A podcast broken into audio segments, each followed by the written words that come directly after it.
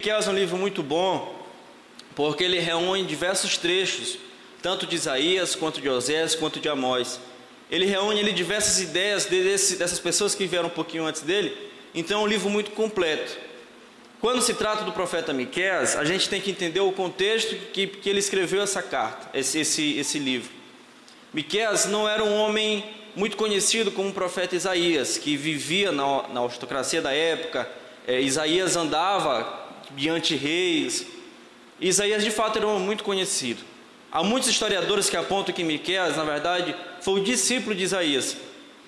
Mas o que eu gosto do livro de Miqueias, porque Miqueias era um homem muito simples, um homem do campo. Ele era um camponês. Ele era uma pessoa da zona rural, vamos dizer assim. Então ele via, é um livro é, muito bom, com muitas críticas sociais, com muitas críticas a respeito das injustiças da época que a gente deve estudar e aprender. Aprender o que não fazer e aprender o que fazer também. O que eu quero trazer com essa mensagem de hoje? Deus, ele fala, falou através do seu profeta, é, fazendo uma pergunta retórica: Será que eu sou muito exigente? Essa é o, esse é o tema da mensagem de hoje. Será que Deus é muito exigente? Imagine só, vocês, todo mundo que veio aqui, pense comigo agora. Imagine Deus aparecendo para vocês agora e fazendo três pedidos. Irmão Enoque, eu quero três coisas de você. Vocês que já conhecem a palavra de Deus, vocês podem, vocês comecem, comecem a imaginar a respeito da vida de vocês, o que que Deus pediria? Começa aí a ver os seus pecados, começa a ver a sua vida. Imagine só, o que, que será que Deus pediria a você? Pense aí pelo menos três coisas. Estou dando tempo para que você possa refletir no que eu estou dizendo. Começa a pensar em pelo menos três coisas. Rapaz, acho que Deus pediria isso. Acho que Deus pediria aquilo. Acho que Deus pediria aquilo outro lá que eu. Começa a pensar aí. Foi justamente isso que Deus fez com o profeta Miqueias. Ele usou o profeta Miqueias para pedir três coisas ao povo. Se você estiver pedindo alguma coisa na sua mente, coisas, vamos dizer, mais ritualísticas, como, rapaz, acho que eu tenho que chegar mais cedo eu acho que eu tenho que vir mais no culto de doutrina. Não, rapaz, eu acho que eu tenho que andar com mais roupa social. Ou sei lá, algo do tipo. Se você está pensando em algo mais assim, é um sinal que algo de errado tem em você. Não é errado pensar em chegar cedo, ou não é errado pensar em algumas coisas, isso é correto. Mas com certeza existem coisas prioritárias aí. Com certeza a sua base pode estar completamente afetada. Se você está pensando no topo, é um sinal que você não tem base. Já já você vai entender o que eu estou falando. Bem, esse capítulo 6 começa com um julgamento. Deus ele traz o, o povo de Israel e começa a falar aos montes: olha, os montes aqui vão ser minha testemunha. É um sinal de quê, gente? É um sinal de que os montes ali serviam de uma. Ele estava mostrando algo que estava ali há muito tempo. Antes dos homens chegarem lá, os montes já estavam lá. Então ele queria dizer: Olha, vou trazer testemunhos aqui para vocês de coisas de outrora, coisas que vocês costumam esquecer. Então Deus, ele inicia fazendo algumas perguntas ao seu povo. Fui muito exigente? Responda-me. Agora Deus começa a contar alguns feitos. Vamos lá? Versículo 4. Não fechem a Bíblia de vocês, mantenha a sua Bíblia aberta aí. Começa assim, versículo 4: Eu o tirei do Egito e o redimi da terra da escravidão. Quando Deus começa a relembrar o povo, é um sinal claro que o povo já tinha esquecido do que Deus tinha feito de outrora, já tinha feito antigamente. Um coração revoltado perante o Senhor, uma das primeiras características de um coração que se revolta contra o Senhor é esquecer o que Deus fez no passado. Quando, quando alguém pergunta a você, como foi que você conseguiu seu carro? Aí você vai responder, paz, eu consegui porque eu passei no concurso, porque eu trabalhei lá no interior, ou porque o irmão meu fez não sei o que, ou porque não sei o que, não sei o que, não sei o que lá. Aí no final você fala, mas graças a Deus, né, que Deus, que Deus me deu o carro. Mas vem cá, como foi que você comprou essa casa? Paz, meu, meu irmão, foi uma luta, ó, trabalhei, trabalhei, trabalhei, lutei, lutei, lutei, e, e no final, ah, pá, mas graças a Deus, Deus me deu essa casa. Você começa a colocar tanta coisa ali que você fez e no final você lembra, não, mas acho que foi Deus mesmo, cara, que me deu. É um sinal claro que você já está começando a esquecer aí algumas coisas que você que umas coisas que Deus fez com vocês. É um sinal claro que você começou a colocar obras aí na sua mão como se você merecesse as bênçãos que o Senhor tem derramado na vida de vocês. Então vocês começam a perceber, não, porque eu fiz isso, fiz aquilo, fiz aquilo, fiz aquilo outro, e, que. Ah mas, ah, mas graças a Deus, Deus, no final ele, é, ele viu lá que eu merecia mesmo e me abençoou. A gente vê a história de Jó, por exemplo, Deus fala tranquilamente: Deus abençoou o seu servo Jó, deu ele muita riqueza, deu ele muitos filhos. Então era muito claro que, que foi Deus que deu. Os métodos que pelo quais Deus deu e deu a condição a Jó a respeito de investir, o que fazer, ele não, não, nem se preocupou em relatar no livro. Ele só falou Deus deu.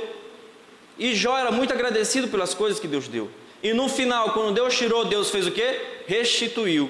Deus restituiu muitas vezes mais. Como foi que ele restituiu? Também ele não se preocupou em dizer. Ele não se preocupou em dizer se o amigo dele veio e começou a investir, se apareceu mais cabra lá, ele disse que era dele, se ele ganhou uns terrenos. Ele não se preocupou. A preocupação era dar glória devida a Deus. Comece dando glória devida às coisas simples que acontecem na, na vida de vocês. Comece a lembrar de todas as coisas que Deus fez com você. Quando Salomão começa a escrever Eclesiastes, ele fala algo interessante. Venho trazer à memória, eu quero trazer à memória aquilo que me traz esperança. Quero trazer à memória aquilo que me traz esperança. De todas as coisas que passou, que ele já viu que Deus é fiel, ele continua dizendo: Olha, o seu amor e a sua fidelidade permanecem para sempre. E a cada manhã a sua misericórdia se renova. Todos os dias na nossa caminhada nós temos que entender, nós só estamos vivos hoje você só está vivo aqui, essa pandemia é uma prova disso, porque a misericórdia de Deus se renovou todos os dias da sua vida, se renovou hoje pela manhã e possivelmente amanhã, se você acordar vivo, já renovou de novo. E nós não temos glória nenhuma perante isso. Nós somos frutos da misericórdia de Deus e da fidelidade de Deus nas nossas vidas. Então ele começa a perguntar o seguinte: eu os tirei do Egito e redimi da terra da escravidão. Lembrando claramente o que, meus irmãos? Que Deus nos resgatou da escravidão. Sim ou não? Se Deus não nos resgatasse da escravidão, como fala em Romanos, da escravidão, do pecado e da morte, nós estaríamos presos no nosso próprio corpo, nós estaríamos presos nas nossas próprias vontades, nos nossos, nas, nas nossas próprias emoções. Alguns grandes teólogos afirmam que o maior castigo que Deus dá ao homem é entregá-lo a si mesmo ao próprio coração. O maior castigo que Deus dá é entregar o homem a si mesmo. Vá lá, faça tudo o que seu coração estiver mandando fazer. Todos os prazeres que você quiser fazer, faça. Quando Deus ele entrega o homem a si mesmo, esse é o maior castigo. Essa é a maior prisão. E não tem quem tire a não ser o próprio Senhor. Deus, se Ele entregar a mim, a mim mesmo, fazendo fala eu estou completamente perdido. Eu quero que você entenda isso. Se Deus não o resgatasse da escravidão do pecado, você estaria escravo do seu próprio pecado. Talvez tenha gente hoje aqui que ainda está escravo do seu próprio pecado, dos seus próprios vícios e Deus está te dizendo hoje que Ele quer te resgatar. E que a mão dele é forte o suficiente para dar vida mortal ao teu corpo. Reescrever a tua história e abundar a graça que antes era abundada pelo pecado. A graça vem para refazer tudo isso, porque se não fosse Deus, nós estaríamos perdidos na nossa própria natureza carnal e pecaminosa. Toda honra, toda glória seja dada ao Deus que nos escolheu de antemão e nos resgatou para a sua boa vontade. Nós estamos aqui para cumprir a vontade do Pai, e se não fosse Ele, nós estaríamos perdidos hoje na terra do Egito. Quando ele começou a falar a respeito do, do, da retirada da escravidão, ele começa a contar outra história. Meu povo, lembre-se do que Balaque, rei de Moabe, pediu, que Balaão, filho de Beu, respondeu. É, esse, essa história está escrita em Números 22 e 27, depois vocês dêem uma olhada. Foi quando o, o, aquele rei estava vendo o povo de Israel se aproximando, ele contratou um profeta de Deus, né, para que o profeta de Deus amaldiço, amaldiçoasse o povo. Então ele contratou, ele queria que de fato Balaão amaldiçoasse o povo. Balaão, ele tentou por três vezes amaldiçoar o povo. E na quarta vez ele falou: Rei, hey, mesmo que o Senhor me desse tudo, eu não consigo amaldiçoar esse povo. Israel, amaldiçoado será quem te amaldiçoares, abençoado será quem te abençoares. Então, quando ele está relatando a respeito de, dessa situação, ele está dizendo: Olha, além de te tirar da escravidão, eu abençoo quem te abençoas, eu amaldiçoo quem te amaldiçoas. Coisas que você nem sabe que acontece lá fora, eu abençoo. Coisas que você não sabe que, que acontece lá fora, eu amaldiçoo. Se estiver te amaldiçoando, queridos, Deus está amaldiçoando. Se, te, se a pessoa estiver te abençoando, Deus está abençoando. Mostra aqui a fidelidade de Deus, algo que Israel nem sabia que estava acontecendo. Então, depois de, de Deus nos retirar da escravidão do pecado, Ele nos abençoa. Ele nos abençoa com Sua bênção, com, com, com Sua presença. Ele nos abençoa com Sua palavra, que a gente possa, porque a gente pode todo dia meditar nela e aprender com Ele. Ele nos abençoa com os nossos irmãos, com a nossa igreja. Ele nos abençoa com, com a fidelidade dele, com a felicidade de termos uma família, de poder ter filhos, de poder ter uma esposa, de um dia poder trabalhar, ou de, sabe, tanta coisa que Deus nos dá. Abençoado será quem te abençoares, diz o Senhor a você hoje. Recorde a viagem que você fez de Sitim até Gilgal. A terceira parte que ele quer recordar, Sitim, que é a primeira cidade ali depois que ele saiu do Egito, até Gilgal, que é a primeira cidade chegando já em Canaã, existe aí 40 anos de história entre essas duas cidades. Então, quando Deus ele retrata ao povo, olha, lembre-se do que aconteceu de Sitim até Gilgal. Ele está falando sobre o Mar Vermelho, ele está falando da nuvem que acompanhava de dia, do fogo que acompanhava a noite, ele está falando do maná, ele está falando das, de tudo o que aconteceu nesses 40 anos da água saindo da rocha, coisas maravilhosas. E por que, que Deus estava relembrando aqui, gente? Porque o povo insistia em esquecer. Mais uma vez eu venho lembrá-los. Quando seu coração começar a esquecer das coisas que Deus fez para você, é um sinal claro que seu coração já está rebelde perante Deus. O meu coração, a partir do momento que ele esquecer que foi Deus que me deu as coisas que eu tenho, que foi Deus que me retirou do lamaçal do pecado, que foi Deus que reescreveu a minha história e que hoje eu tenho a oportunidade de falar isso, testemunhar para vocês isso, meu coração já ficou rebelde. Meu coração já desviou. Não existe nada de bom em mim que possa ser declarado a não ser o Espírito Santo de Deus que habita em mim. E da mesma forma é em vocês. E Deus termina essas três lembranças da escravidão, da bênção e, e de toda a história da bênção, falando o seguinte: e reconheça que os atos do Senhor são justos. Não há uma pessoa sequer no mundo que possa levantar o dedo e dizer Deus é injusto. Não há uma pessoa do mundo que possa levantar o dedo e dizer Deus é injusto. Sabe por quê? Porque se uma pessoa disser assim, Deus é injusto, já está sendo mentira, porque ela está viva, porque ela era para estar morta. Porque o pecado que habita em todo mundo não deixaria que a pessoa sobrevivesse ao outro dia. Nós estaríamos fulminados. Seja a pessoa mais idólatra, seja a pessoa mais pecaminosa que você conheça, seja ela, a misericórdia de Deus abunda na vida dela ao ponto dela estar viva. E é mais um dia para que você possa evangelizá-la e pregar a palavra dela para ela. Então não existe uma pessoa sequer no mundo que possa levantar o dedo e dizer: Ei, Deus que habita lá no céu é injusto. Não há uma pessoa sequer e aqui no versículo 6 eu passo para outra parte da mensagem. Então ele começa a escolher o seguinte: o profeta, Malaque, o profeta Miqueias começa a fazer algumas perguntas ao Senhor.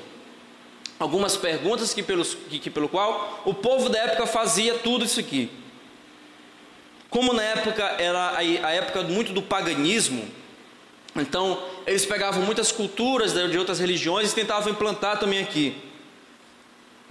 E vamos ler versículo 6.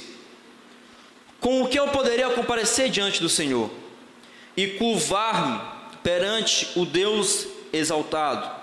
Deveria oferecer holocausto de bezerro de um ano? Ficaria o Senhor satisfeito com milhares de carneiro, com dez mil ribeiros de azeite? Devo oferecer meu filho mais velho por causa da minha transgressão, o fruto do meu corpo por causa do meu pecado? ele faz algumas perguntas de coisas gigantes, gigantescas. Ofereceu o filho mais velho, algo gigante. Por quê, gente? Porque ele tinha entendido, o que Miquel tinha entendido, que o povo ele fazia de tudo externamente para oferecer a Deus, mas eles não tinham coragem de mudar seu estilo de vida. Tudo que poderia ser feito, eles faziam. Todas as coisas que poderiam fazer, eles entregavam. Mas quando se tratava de mudança de vida, opa, isso aqui já é demais. Será que quando eu fiz pergun a pergunta a vocês a respeito das três coisas que pelo quais Deus pediu, será que não foi nenhum ato religioso também? Ou não foi algo que Deus quer mudar na tua vida? Ou seu próprio coração disse: Não, isso aqui não, Deus não mexe. Não, minha namorada não. Não, esse esquema que eu faço no serviço não. Não, isso aqui não. Desculpa, Deus. Isso aqui não. Tem muita gente que, que, que, que, é, que entende que o Evangelho de Deus é sobre dar sacrifício, oferecer sacrifício. Já passou o tempo. O Evangelho de Deus é sobre ser o sacrifício. Não é entregar a oferta, é ser a oferta. Quando Cristo falou a respeito de aqueles que são seus, fala aqueles que se renunciam, que se entregam. Aqueles que não se entregou como Cristo desceu na terra e se entregou por nós, não é digno dele. Então, se há algo no seu coração hoje que você deve entregar perante o Senhor e você não entregar, saiba, você não é digno dele. Não adianta você entender que você deve ser grato a Deus. Não adianta você entender que você deve falar de Deus algum lá ou cá. Se você não entregar a sua vida por completo, você não é dele. Porque sem santidade ninguém verá Deus. E quem não nascer de novo não veio dele. Não é fruto dele e não nasceu dele. E isso vem para dar toda a honra e toda a glória ao Senhor. Mas saiba, se não for completo, não é dele. Entenda isso hoje, queridos. Pode, pode, pode ser hoje a última vez que você pode estar escutando isso. Se não for completo, não é dele.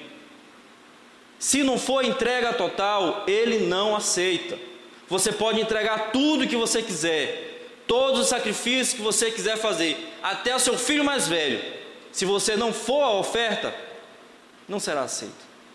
Deus ele quer o seu coração, não suas mãos. Tem muita gente que entendeu errado a respeito das coisas de Deus.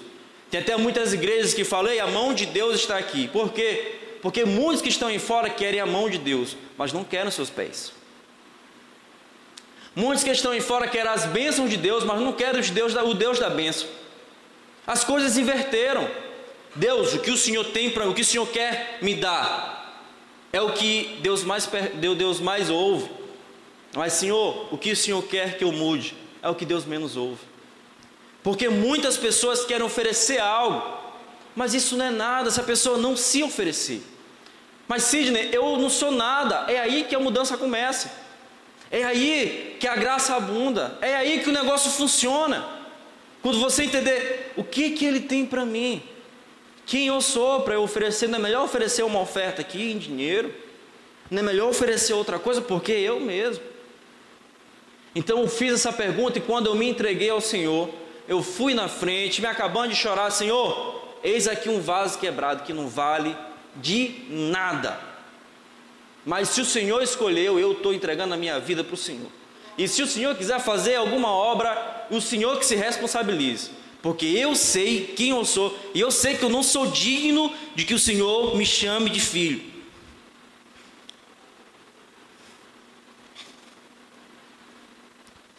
Eu sei que, Senhor, que eu sei do mal que habita em mim. Eu sei que se o Senhor fizer alguma coisa na minha vida, é pela sua própria vontade. É para sua própria glória, queridos. Não pense que Deus ele possa fazer alguma coisa na vida de vocês não. Não pense que Deus ele possa pode refazer esse vaso que você acha que é tão quebrado. Deus ele refaz, ele muda, ele transforma. Ele enche do seu espírito e fala: Eu vou andar junto com você agora. Agora as coisas vão ser diferentes. Só que de fato, de fato e de verdade, o mais fácil é oferecer a oferta do que ser a oferta. É mais fácil perguntar assim, o que o senhor quer? Eu posso dar, mas a mim mesmo, eu não quero. Mas seja por um, uma certa complexidade sua mesmo, ou seja por orgulho mesmo, Deus ele quer quebrar isso hoje. Deus ele quer mostrar um novo destino para você. Deus ele quer mudar a tua história completamente. Deus ele quer agora funcionar esse teu lado espiritual. Ele quer agora abundar no teu coração, ele quer transformar a tua mente para que você possa viver de vitória em vitória na presença dele. Tem muita gente que acha que estar com Deus é estar todo mundo bem. Eu me lembro claramente quando eu casei com aquela mulher ali. O pastor Siglai, que estava fazendo a, a, nossa, a nossa cerimônia, ele me perguntou isso que eu fiquei na minha mente pensando.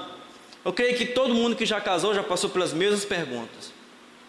Você aceita casar com essa moça na saúde ou na doença?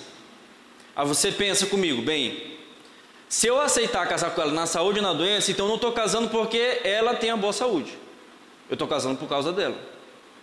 Aceito. Você aceita casar, casar com essa moça na riqueza ou na pobreza? Aí você pensa, bem, se eu aceitar casar com ela na riqueza ou na pobreza, então eu não estou aceitando ela porque ela é rica. Eu estou aceitando por causa dela. Eu aceito. Você quer casar com ela na tristeza ou na alegria? Ou você pensa, bem, eu não vou casar com ela. Se eu disser sim, eu não vou casar com ela pelo fato dela me fazer bem ou querer me fazer feliz. Então eu não vou casar pela minha própria felicidade. Eu vou casar por causa dela. Quando você aceita Cristo, você não vai aceitar Ele só porque Ele vai te colocar lá em cima, ou só porque Ele vai te colocar lá embaixo, querido. Você vai aceitar por causa dele. E isso vai romper a barreira da saúde, isso vai romper a barreira da riqueza, isso vai romper a barreira da felicidade. Deus, Ele vai estar contigo todos os dias, todos os dias da sua vida. Possa crer nisso, quando eu estou viajando, a gente sempre vai vendo aquela plaquinha dos limites do município. Passou São Luís, município São Luís Bacabeira, Bacabeira, Xixá, sei lá, vai, quem já viajou sabe muito bem que ele tem essas placas. No caminho para o céu, nós estamos aqui dentro de um carro, indo para o céu. E nesse caminho, nós iremos encontrar os limites. Aí a gente está andando aqui. Ih, rapaz, lá está o limite da, do buraco financeiro. Você começa a passar. Aí lá na frente está o limite do alívio. Passou o buraco financeiro para o alívio. Você, ó, mas você tem que continuar na estrada. Mas lá na frente tem, ih rapaz, lá está o perigo, o limite da, da. Ih, agora vai ser doença. Eu vou parar o carro frear, gente? Sim ou não? Porque eu vou focar onde? No final da estrada. Vou passar. Vou passar pela doença, vou passar pela aflição, vou passar pelos vários municípios que estão lá na frente. Sabe por quê? Porque quem está do lado é o Deus Emanuel. Ele está do meu lado. Ele disse para mim que eu passaria por essas coisas, mas ele prometeu também que estaria conosco todos os dias da nossa vida. Ele não nos prometeu que nós não passaríamos por isso, mas ele prometeu que nós teríamos paz. Paz que excede todo entendimento, para que você possa se entregar completamente nessa estrada, nesse caminho que é se entregar a Deus e ser oferta para Ele. Todos nós estamos no caminho para o céu. É difícil, é, mas lá atrás está a ira vindoura que vai pegar todo mundo que não, que não está nesse caminho. É difícil se entregar, é, mas queridos, vai valer a pena. Vai valer a pena cada entrega, cada sacrifício. Você sendo a oferta verdadeira perante Deus. Vai valer a pena. E aí Deus, Ele mostrou a nós, versículo 8, Ele mostrou ao homem o que é bom, então ele fala tudo aquilo, olha, o que eu mostrei para você foi, foi, isso bem daqui. Então as três coisas que você pensou, talvez não bata aqui, mas foi isso que Deus falou. Foi isso que Deus falou. Ele mostrou a você, o homem, no, no, no original, esse homem aqui está mais para a humanidade. Então é algo universal, é um, é um direito universal. Ele mostrou a você, ao homem, o que é bom. E o que o Senhor exige é Primeira coisa, pratique a justiça. Muitos de nós falhamos em praticar a justiça, fazendo com que vários partidos políticos se apropriassem disso e dizendo: ei, a gente que cuida dos mais pobres. É a gente que cuida aqui do negócio. Se você cuidar aqui dos mais pobres e pensar aqui um pouco das viúvas ou dos, ou dos miseráveis, então você é de esquerda. Queridos, não caiam nessa armadilha de Satanás. Praticar a justiça, amar as pessoas que são mais pobres, perdoar as ofensas, estar junto com, as, com aquelas pessoas que estão sofrendo, isso é ser servo de Deus, não é ser aliado político. Não se alinhe à política para fazer tal coisa porque esse lado é o lado de Deus, ou tal coisa porque esse lado é o lado de Deus. Se alinhe à palavra de Deus que está acima de todas essas coisas. Você só vai ver que seu político está sendo errado quando você meditar na palavra de Deus e perceber que ele está errado. Só que se você não quiser, é um sinal que você está apaixonado por ele. Muitos erros de Débora são ofuscados a mim porque eu amo ela. E o amor vem para cobrir os erros e fazer com que a gente se relacione e viva feliz para sempre. É perfeito casamento? Não, mas é feliz. Por quê? Porque tem amor. O amor ele vem para apagar os erros. Quando a gente ama um político, o que, que acontece? A mesma coisa. O cara faz tudo e você está amando.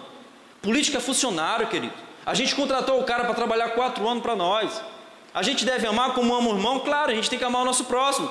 Mas pisou fora da, da bola aqui, ó. Pisou na bola, fugiu da palavra. Acabou o contrato. O nosso contrato é com a palavra de Deus e o que Deus fala já foi, já foi dito. Pratique a justiça. Pratique a justiça. Não ame político. Não ame político. Eu tenho visto isso e tenho me entristecido muito com isso nesses dias. Então, por isso que eu estou falando isso. Eu tenho visto pessoas separarem amigos, familiares, irmãos, colegas de sala, e vai separando mesmo, porque pensa desse lado, pensa desse outro. Cristo, Deus nos, nos chamou para nos unirmos. Saiba que se você separou é, dentro da sua própria família por causa de Bolsonaro, por causa de Flávio Dino, a culpa não é deles, não, querido, a culpa é sua. Se sua conversa de Natal é Bolsonaro, é um sinal que não é culpa de Bolsonaro, é culpa sua. Se sua, se sua conversa de Páscoa, quando reúne todo mundo, é o que Flávio Dino fez, aí tem um apoiador de Flávio Dino, aí todo mundo briga, sai brigando e joga tambaqui na cara do outro. A culpa é sua, querido. Deixa o tambaqui, por favor. Pratique a justiça, é o que Deus manda. Vendo, se você vê uma pessoa em necessidade e não fizer nada, você vai ser culpado por isso. O pecado é tanto da ação quanto da omissão. Se você não reservar nada aí do que você ganha para ajudar os outros, cara, Deus ele vai te cobrar isso. Ele vai te cobrar porque dá. Dá para fazer. Faça um pouco, fique triste por não fazer mais, mas faça alguma coisa. Pratique a justiça, seja uma pessoa justa e íntegra. Quando Paulo escreve a Timóteo, falei, seja santo e irrepreensível. Santo, no sentido que de fiel no coração, repreensível no sentido de que de, de mãos, de, de tudo aquilo que ele faz com obra das suas mãos. Pessoa que falta no serviço e dá desculpa mentirosa. Pessoa que chega atrasado que não cumpre seus horários. É alguém que faz não sei o que, que faz não sei o que, que faz aquela. Gente, nós temos que praticar a justiça. Ninguém nessa terra deve ser os mais justos do que nós, que, que carregamos a verdade dentro do nosso coração. Pratique a justiça, é a primeira coisa. Antes de tudo aquilo que você quer oferecer ao Senhor, primeira coisa que você deve oferecer, segunda palavra, pratique a justiça. Segunda coisa, ame a fidelidade. Isso é muito sério. Pense no seguinte, pense agora, está repetindo o nome de Jesus, mas só pense. Olha só a confusão. Pensa aí você sendo Pensa aí você, vamos tocar aqui, queridos. Amém? Glória a Deus. Pensa aí você é, caindo em um, em um pecado escandaloso. Pensa aí, você caindo em um pecado assim escandaloso sei lá, você caiu em adultério. Ou mais do que isso, você engravidou uma amante. Mais do que isso, você que é adolescente, você engravidou, né? Fora do casamento. Ou você fez alguma coisa completamente assim, sei lá, foi preso roubando o banco. Você agora, nesse momento, a respeito da sua consequência, você começa a imaginar mais pelo lado das consequências humanas ou aquilo que vai te afetar perante o Senhor? Como assim, irmão Sidney? Eu vou te dar um exemplo para que você possa pensar a respeito do seu próprio coração. Quando alguém cai em pecado, é muito fácil de ver se a pessoa ama a fidelidade ou se ela ama o fruto da fidelidade. Qual a diferença? A diferença é que muitos, muitas pessoas amam o fruto da fidelidade. Se eu sou fiel a Deus, no sentido mais moralmente falando, eu chego aqui as pessoas me reconhecem, eu chego aqui as pessoas falam comigo, as pessoas querem ouvir a minha opinião. Você tem um nome na praça, nome bom na praça. Assim eram os fariseus, eles chegavam, as pessoas tinham que dar lugar para os caras. Não, porque eles, eles queriam ser honrados. E há muito, muita honra, e justa honra até, às pessoas que são fiéis a Deus. Sim ou não? E isso é bom, a gente tem que, ser, tem que honrar mesmo as pessoas que são fiéis a Deus. Mas tem muitas pessoas que amam isso e não amam a fidelidade, como pede o texto. Amar a fidelidade é você cair em um pecado como esse, por exemplo, e você está preocupado, Senhor, por favor, não afaste de mim teu espírito. Do que, Senhor, e agora o que vai ser meu ministério? Senhor, e agora? Como é que vai estar meu nome? E rapaz, meu nome já era. Vocês estão entendendo a diferença? Quando Saul pecou, quando ofereceu o sacrifício estranho, quando Samuel o acusou, ele falou: Ei Samuel, por favor, me perdoa aí. Fala para Deus aí resgatar o meu nome perante o povo. Fala para Deus me honrar de novo aí, por favor. Vamos acabar aqui nós, nós aqui e tal, não sei o quê. Quando Davi caiu e o profeta Natão o acusou, o que foi que ele falou? Pai, me perdoa, por favor, não afasta de mim o teu Santo Espírito. Vocês percebem a diferença, gente? Daquela pessoa que não ama meramente o fruto da fidelidade, mas ama a fidelidade. O pecado não é algo que vai só te dar consequência, o pecado é algo que vai te afastar de Deus. O pecado é uma ofensa contra Deus. Você pecar, você está ofendendo a Deus, a pessoa de Deus, que Ele te escolheu para habitar fora do pecado. É um porco que está voltando para a lama. O pecado é isso, o pecado é mal. Você não deve ver apenas o fruto do que vai acontecer com o pecado, você deve acabar com o pecado. Você deve amar a fidelidade, e isso vai além das quatro paredes da igreja. Amar a fidelidade é você ser fiel a Deus, porque você o ama. Amar a fidelidade é estar além das quatro paredes, é quando ninguém está vendo. É na hora do seu Instagram que ninguém está vendo. É na hora que está tudo escuro. É na hora que todo mundo vira a costa. É aí que a gente vai saber se você ama o fruto da fidelidade ou se você ama a fidelidade. Eu não sei como está o seu coração, mas o que Deus pede é pratique a justiça e ame a fidelidade. Mais do que exaltar teu nome nessa terra, mais do que fazer qualquer coisa, Cristo quer o teu coração por inteiro. Cristo quer tratar o teu coração. Ele quer pegar pela base. Ele quer mudar a tua história. Ele quer se revelar a você ao ponto de você amá-lo sobre todas as coisas. Quando eu respeito Débora, longe dela, eu mostro para ela que eu amo acima do que ela está vendo. Isso é amar de verdade. Isso não é provar para ela ou tentar mostrar para ela que eu amo. Isso é amar de fato. E pela misericórdia de Deus, eu tenho amado a minha esposa quando ninguém está vendo. E você deve amar a Deus quando ninguém está vendo, porque isso é amar a fidelidade. Isso está além dos frutos da fidelidade. Isso é amar a Deus sobre todas as coisas. Isso é amar a Deus sobre todas as coisas. E o terceiro ponto é: ande humildemente com seu Deus. Isso é muito difícil, de fato, isso é difícil, porque nós queremos que sempre Deus nos honre pelas menores coisas que a gente possa, possa ter feito. A gente sempre quer ser honrado por Deus, sempre quer ser lembrado por Deus, sempre quer que. Queridos, a gente deve lembrar que Deus, Ele, ele pode nos honrar, nos levando para o interior do Maranhão para pregar para uma senhora de uma casa de taipa, tomando um cafezinho com ela lá dentro, sem que ninguém esteja vendo. Ou está agora ministrando em uma grande conferência para todo mundo ver. Andar humildemente com seu Deus é, é ser fiel a Deus em todas as circunstâncias é passar por cada limite de cada cidade, entender, eu estou andando com Deus, é o que importa. Não é o que as coisas vão acontecer, e sim se Deus vai estar comigo. Não é o que vai acontecer lá fora, e sim o que está acontecendo aqui dentro. Bem, eu estou sendo fiel a Deus, ah, então eu aceito que o Senhor tem me mandado.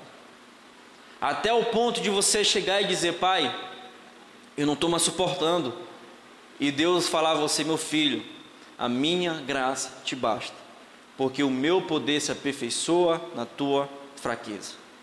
Andar humildemente com seu Deus não é viver de honrarias, é de saber que Deus ele humilha, ele abaixa para mostrar que ele é o Deus na sua vida e que você depende completamente dele e de mais ninguém. Ele quer mostrar que ele, que ele vai ser é, o melhor Deus que você possa imaginar. Por quê? Porque a gente quer sempre que Deus seja aquilo, quer ser aquilo outro, quer ser aquilo outro, queridos. O plano de Deus é muito maior do que o seu. Nem olhos viram, nem ouvidos ouviram as coisas que Deus preparou para aqueles que o amam. Você ama Deus? Você ama Deus? Essa é a pergunta que eu faço a você. Você ama Deus? Em João 14 ele diz: Aquele que me ama, guarda os meus mandamentos. E se alguém me amar, será amado pelo meu Pai. Eu também o amarei e me manifestarei a ele. Eu também o amarei e me manifestarei a ele. Se você nunca encontrou Deus na sua caminhada, não é culpa de Deus. Como eu sempre falei para os jovens, nós que limitamos o agir de Deus na nossa vida. É nós que falamos, não, Deus, não mexe aqui, não, Deus, não faça isso, não, Deus, não faça aquilo, não, isso aqui é meu, isso aqui ninguém mexe, é um pecado que está escondido, é uma coisa minha, ninguém pode mexer, ninguém pode mexer. Queridos, a gente tem que pedir orientação para o Espírito Santo de Deus. Meu Deus, revele o pecado íntimo que eu tenho no meu coração. Davi ele chegou falando: Deus, vê se há em mim algum caminho mau. Isso é estar muito próximo de Deus. Isso é saber, Deus, se eu estou te ofendendo por uma coisa que nem esteja vendo, olha aqui para mim e me mostra. Por favor, me mostra.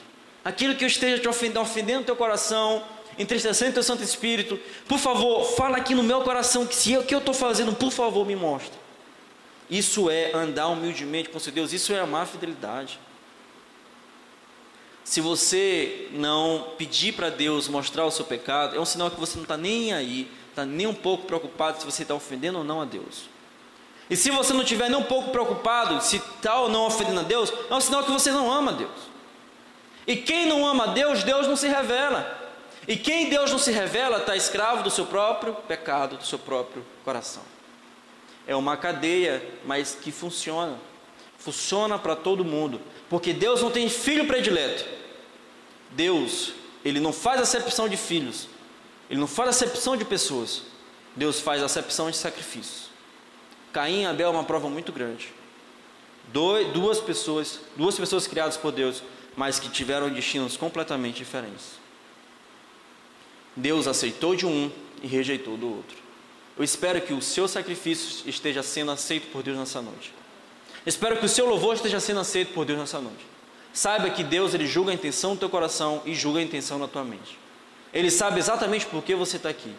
E se você estiver sendo falso na presença dele, saiba, isso não vale de nada. Você está perdendo o seu tempo. Deus ele não tem compromisso com pessoas descompromissadas. Deus ele não tem é, é, é, compromisso com pessoas que não o amam de toda a verdade, de toda maneira. Vai chegar um tempo, e essa hora já, em que os verdadeiros adoradores adorarão o Pai em espírito em verdade, e são a esses a que o Senhor ama. Glória a Deus. Aleluia, gente. Glória a Deus. Versículo 18, capítulo 7, versículo 18.